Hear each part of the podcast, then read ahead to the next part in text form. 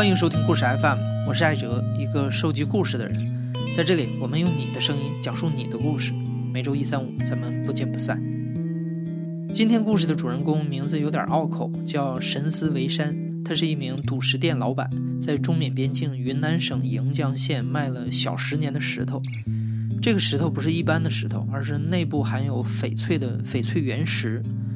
而所谓赌石，就像一场赌博，隔着石头你什么也看不出来，只有把石头切开，才能知道里面的翡翠到底好不好。根据品相的好坏，赌石的出价千差万别，有几百块的，也有几千万的。无论多少钱，一旦售出，开赌没有回头箭。这么多年，深思微山见过形形色色的赌石人，每天都像过山车，看着他们一刀穷一刀富，有人哭，有人笑。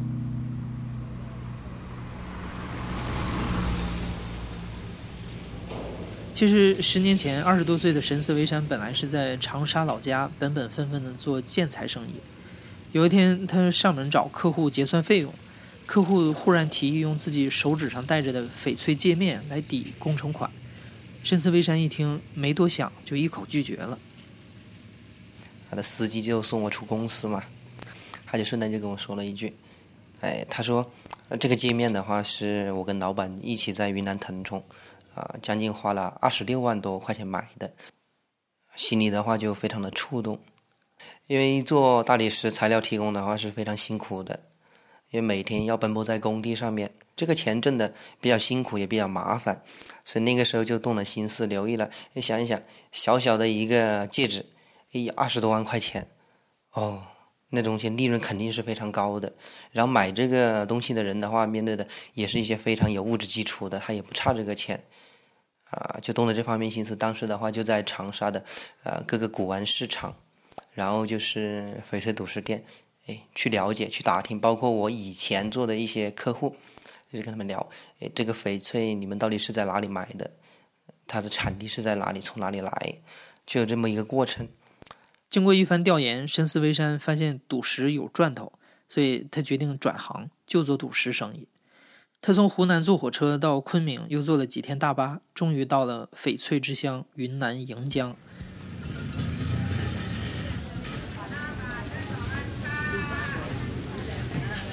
这个小县城自古就是缅甸珠宝通往中国内地最便捷的陆路通道，现在已经成了翡翠赌石生意的源头集散地。赌石和一般的行当不同，多数是血亲之间传帮带，叔叔带子侄这样的。吃了好多家闭门羹，身上带的钱又马上花完的时候，深思微山终于拜了一个陈姓的老板当师傅，每天就在店里打扫卫生、端茶倒水，就这样做了两年。二零一一年，陈师傅赚够了钱，移民加拿大，深思微山就出来单干，开了一家石头店卖赌石。在这里，他主要从缅甸人手里进口翡翠原石毛料，然后再转手卖给从大江南北来到盈江的赌石玩家，从中赚取利益。为拿到更具性价比的石头，深思微山和朋友们经常越境，直接前往缅甸拿货。在盈江这边会有非常多的缅甸人，他们经常会有带货过来，也可以到缅甸人住的地方，这就属于走私过来的石头，私人夹带的。因为去那边的话，第一个你是要需要需要一个充足的一个资金，像我们一般过去的话，我们会找一个中间人，因为缅甸那边的话，当地景颇族的、克钦族的、傣族的，然后一来二去就会认识那么一两个关系非常好的，跟他谈好以后，他会愿意带你过去，你也相信他的能力。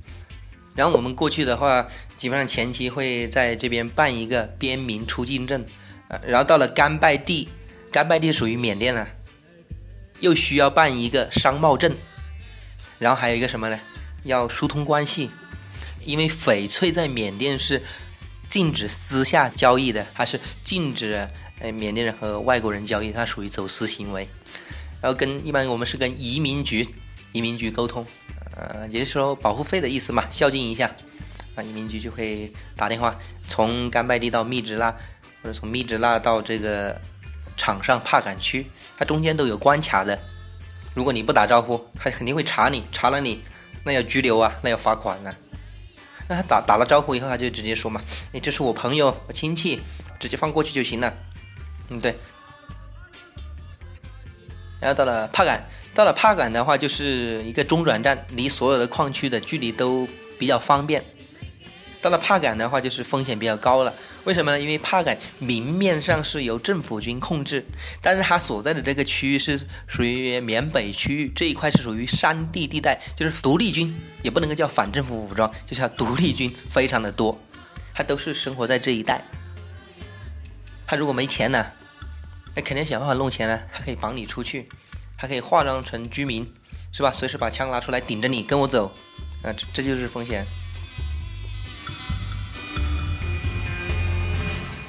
那一次的话，我们联系的是佐佐，呃，佐佐的话是认识有四五年时间了，在银江这边，因为他经常来往帕敢到银江这一带，经常带货过来。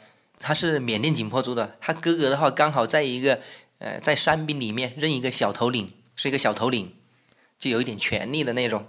所以那一次我们就决定去那个风险比较高的那个达木坎矿区。过去的话，我们从帕敢。开车到达木坎的话，大概是要两个小时车程左右。嗯，当时的话是加上向导佐佐，也就是翻译，就四个人，总共四个人。所以我们是上午大概九点半左右样子就从帕敢开始开车出发了。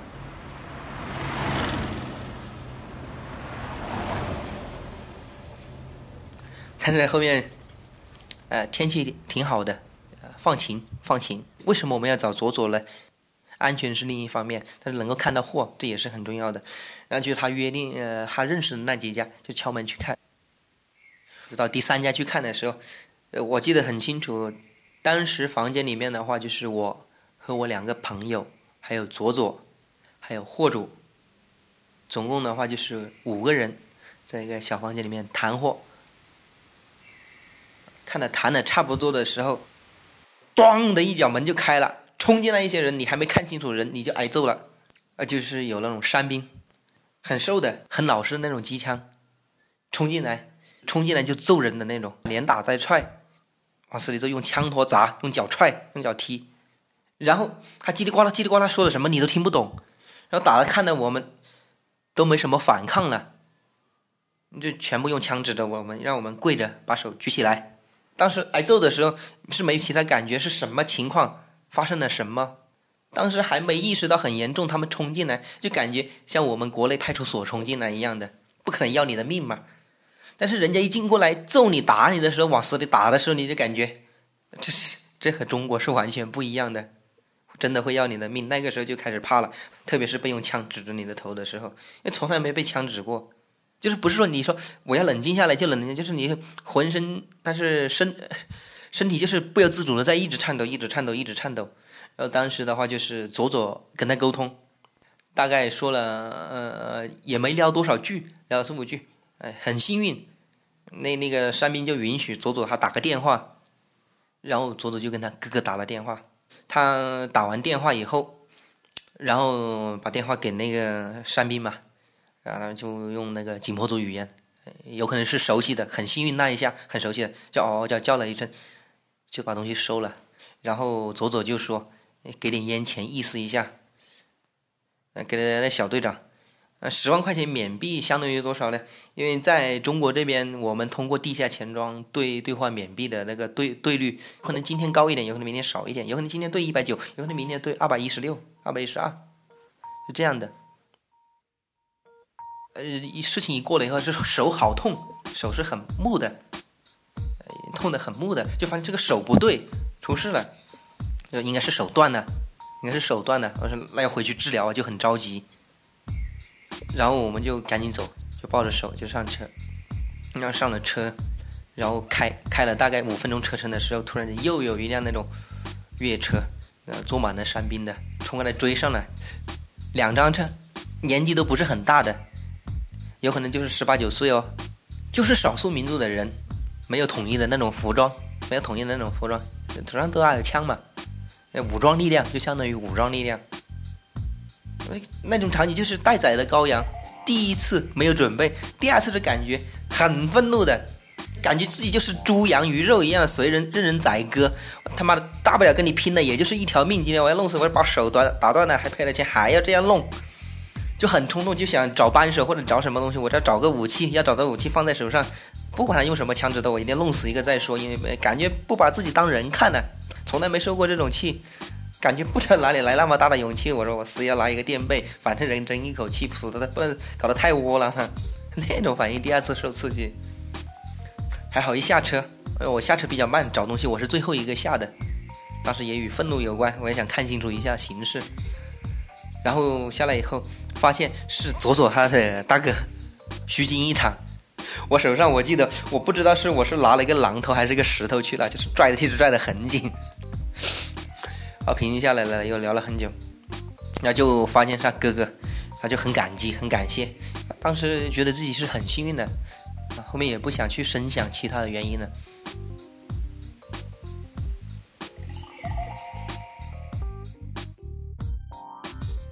赌石生意的每一步都铺满了风险，越境拿货只是第一步，像遇到山兵这样的事情也经常发生。这部分的风险就需要像神思微山这样的赌石店老板自己来承担。用他的话来说，就怕有命来没命回。要是山兵一枪把你崩了，扔山里，照样谁也找不到。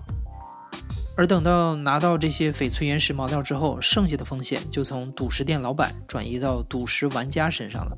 这个过程就是真正的赌石。赌石这一块风险还是挺高的，呃，可以这样说吧，一百克石头里面切开来算涨的，嗯，就是算涨的，最多也就十个左右。在赌之前，大家都说好了，这个东西翡翠涨与垮与买卖无关，买卖之前就必须自己要思考，思考好，这东西有切涨也有切垮，切涨了我不可能也要你退货，切垮了你也别找我退货。切涨和切垮都是赌石圈的专用术语。切涨顾名思义，就是一块石头切出来之后，发现里面的翡翠价值大大超出了玩家购买毛料的价格，等于是大赚了一笔。切垮就是反之，相当于是花高价买了一块不值钱的石头。但无论切涨切垮，赌石交易一旦达成，开赌没有回头路。尽管赌石圈有这样默认的规则，切垮的风险也非常高。但是千里迢迢赶往盈江买赌石的客户仍然是络绎不绝。这些客户的身份各异，最普通的就是来当地旅游的游客。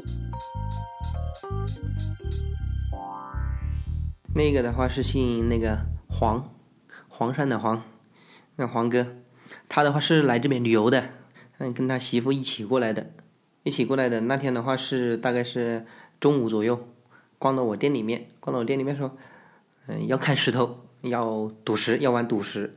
他说玩个三五千块钱的就已经算挺好的了吧？就报了一个黑乌沙的，黑皮子的。就是我们平常看这种料子，就是看的很普通东西，基本上十个里十个，包括一百个里面切出来的话，很难切出很好的东西的。他这个怎么切？我说我有工厂，放工厂去。我叫我朋友来，朋友来报了过去切。加工厂的话，就是放一排切石头的那种油锯，油锯的话就是像一个箱子一样的，但是里面有锯片。放到油锯里面去切，然后还有做那个手镯的那个机器，切了那个半个小时，然后我们一直在聊天，聊到后面他都很灰心丧气了，他觉得三五千块钱应该切不出什么东西来了，因为按照平常来说，我就实事求是的说一些客观原因嘛，嗯，这个石头卖这个价位是有它的原因的，然后他的老婆就在旁边说哈，你看三五千块钱学费交了吧，你这结果一切出来，我那朋友说。给红包哦，呃，那客户就去看嘛，他已经涨了，就好激动嘛。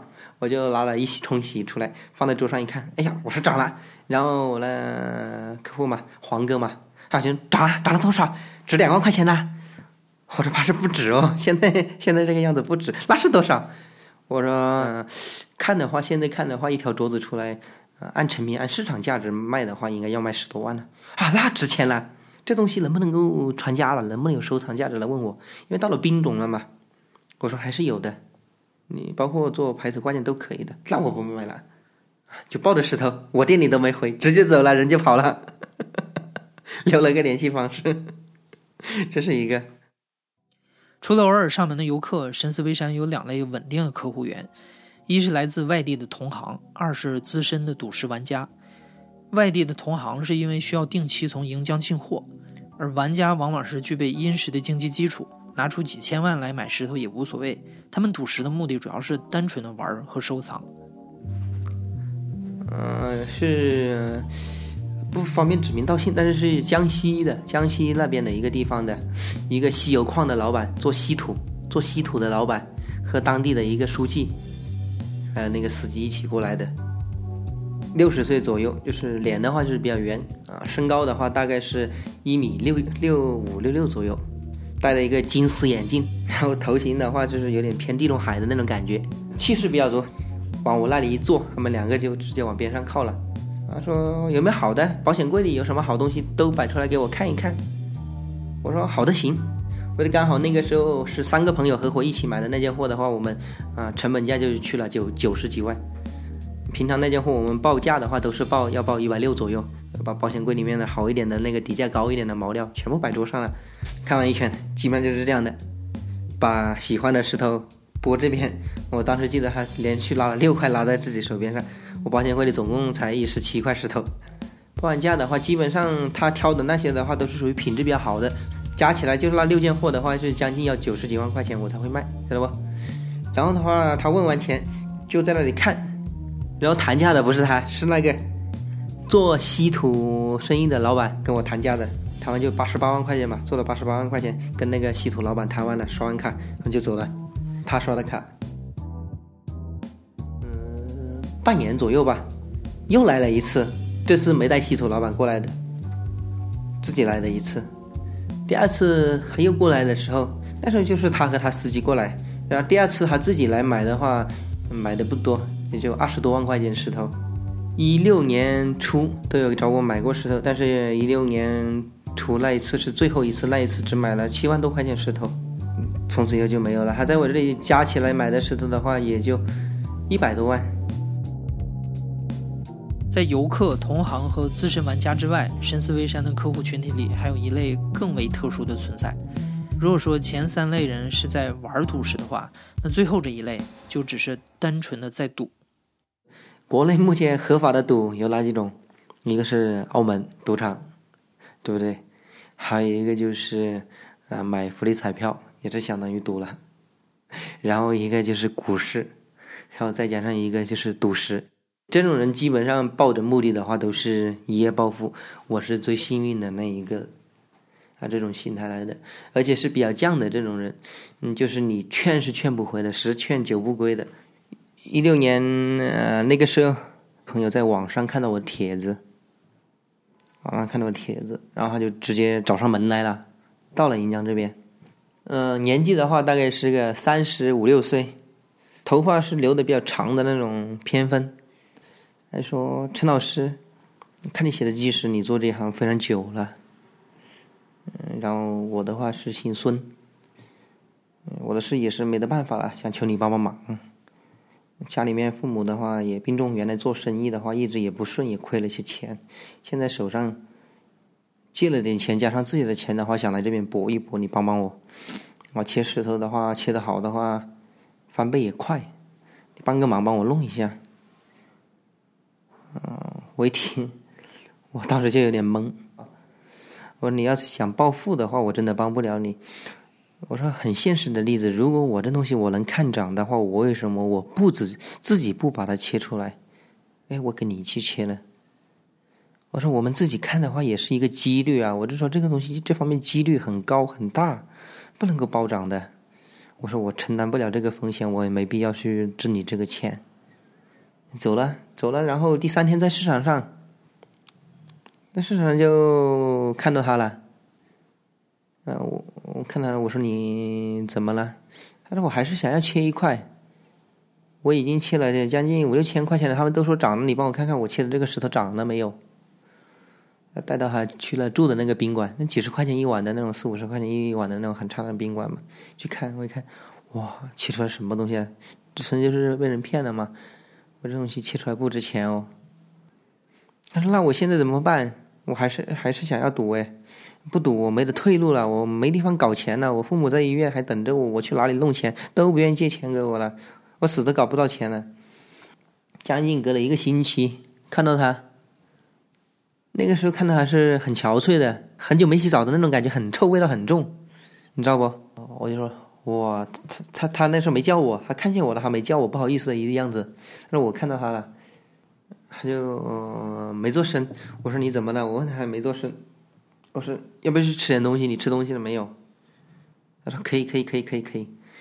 然后我就把他叫到这边的小吃店呢，街边的小吃店呢，点了一杯饮料，然后点了一些什么猪皮啊、猪皮啊、什么鸡爪啊，嗯，这样吃，也就半个月左右，人就被折磨成这样了，将近。这种人的话，就是基本上来说的话，就是说你跟他沟通交流，你会发现他是比较浮躁的，啊，你跟他讲一讲翡翠的一些知识原理，他不会听。你别跟我说这么多，你要告诉我你切掌那几个，那几个是什么样子的石头？这种事情他很感兴趣。就是我们一个同乡，周哥，嗯，来这边的话是带了几百万，一开始过来是准备做赌石生意的，跟我们一样。我我认识他的是年纪比我大个十来岁，有四十多岁，四十多岁。原来在老家老家就是做买卖的，手上弄了点钱，想做想改做翡翠这一行。张人身上的话是有五六百万，至少有五六百万资金的。然后来这边的话就被另外一个同乡，然后他自己本身那个人的话就是一张嘴，没什么看石头的经验的，去老缅那里带他看，啊，有可能那东西说难听点，就说死要面子，又装模作样的人，啊，有可能是一万块钱的东西。他会跟他说啊，这东西好，这东西好。老缅一开价开个十万块，那这东西最少要五六万，最少值个五六万，能够五六万买下来你就赚了。这种人，然后一切出来切垮了，哦，那也正常。他这种石头平常你一转手卖也能够卖个十多万，只只干这种事情，坑坑人坑死人不偿命的那种那种角色。然后你在这个过程中带你去买了嘛，他会找老缅拿点回扣嘛。然后一来二去的话，花了两三百万的时候，他人的话都不傻，现在人对不对？花两三百万的时候，他也开始发现了这个老乡好像没什么本事啊。发现这个老乡不是什么好东西，也没什么真本事，有点忽悠人，就开始疏远他了嘛。然后这周哥的话，就后面就开始进入这一行，就跟我们老乡几个人，因为他是手上有资金，跟老缅相处的也好，也比较大方。老缅就愿意带他，带他去做翻译嘛，带他去场上拿货。去场上拿货，去场上拿货的话，就那时候，嗯，场上拿货的话，就是私人开采的那种小型矿非常多。但是私人私人开采的那种小型矿是管理非常的混乱，因为它是在那个山林里面，山里面环啊那个环境就非常恶劣。在在山里面的话，基本上抽大烟呐，嗯，吸毒的就非常多。然后那时候那些小矿主的话都喜欢抽大烟，大烟鬼，你知道吧？那个时候，你来进货，哎，朋友可以来一口，来一口嘛，你来一口你也抽大烟，就证明哎，说明我们是一一伙人，留了来。如果你不抽，哎，啊，不要买我货了，你不是好朋友，就成这样的性质，你知道吗？然后呢，周哥那个时候就就觉得，哎，抽大烟，这边云南这边边境线上抽的也多，那边也多，觉得应该无所谓。啊，抽了几口以后就上瘾了，慢慢的、慢慢的就上瘾了。对，上到大了，然后老婆孩子把钱败光以后，老婆孩子就走了，就走了，啊，带过来六百，呃，老婆孩子回老家了嘛，留留洋过来的。然后他是离不开，不能够离开盈江的，因为他已经染上这个大烟瘾，你到外地是买不到的，这边有大烟膏卖，而且非常便宜。然后。就吸了毒以后就会有幻想，然后就比较喜欢自己去动手动这块石头。一般来说，我们买了一块石头过来，最多是洗刷干净，让它更好的表现，卖给下一家。但是他的话会情不自禁的动手把它挖个洞，看看里面怎么样，然后切一刀看看效果怎么样。然后这样还不算，他是越挖越深的那种，就是吸毒啊中毒了，越挖越深的，做梦一样的有点。啊，然后出了三百万的那件石头。它就是这样的，一层一层的去磨，一层一层一层去磨，磨到最后面那个绿色全部没有了。那个东西人家最多只能够出到三万块钱呢。啊，十一公十一公斤左右的石头被他磨成了三公斤左右，手磨啊，用手磨啊，磨胀了，这样的人。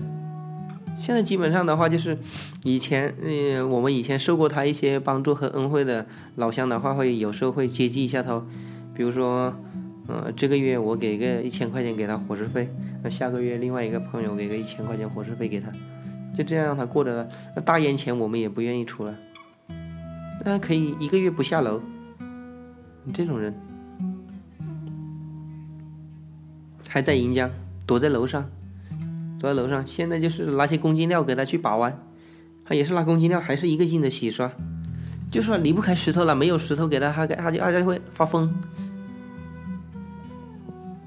那像这边我们同行的话，有很多都是毁在不是毁在石头上面，是毁在赌上面。那翡翠的话，你如果说单纯去寻求它的一个啊文化价值。寓意价值这是挺好的，但你单纯去追求一个赌字的话，我觉得就像我们这种普通水平的人的话是不应该去触碰的。你没有非常雄厚的物质基础的话，你没你没有资格来玩赌石，因为你承受不起这个代价。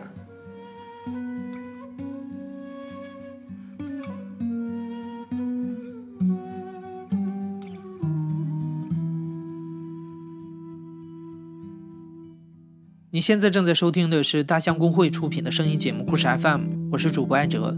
本期节目由福奇器制作，声音设计彭涵。感谢你的收听，咱们下期再见。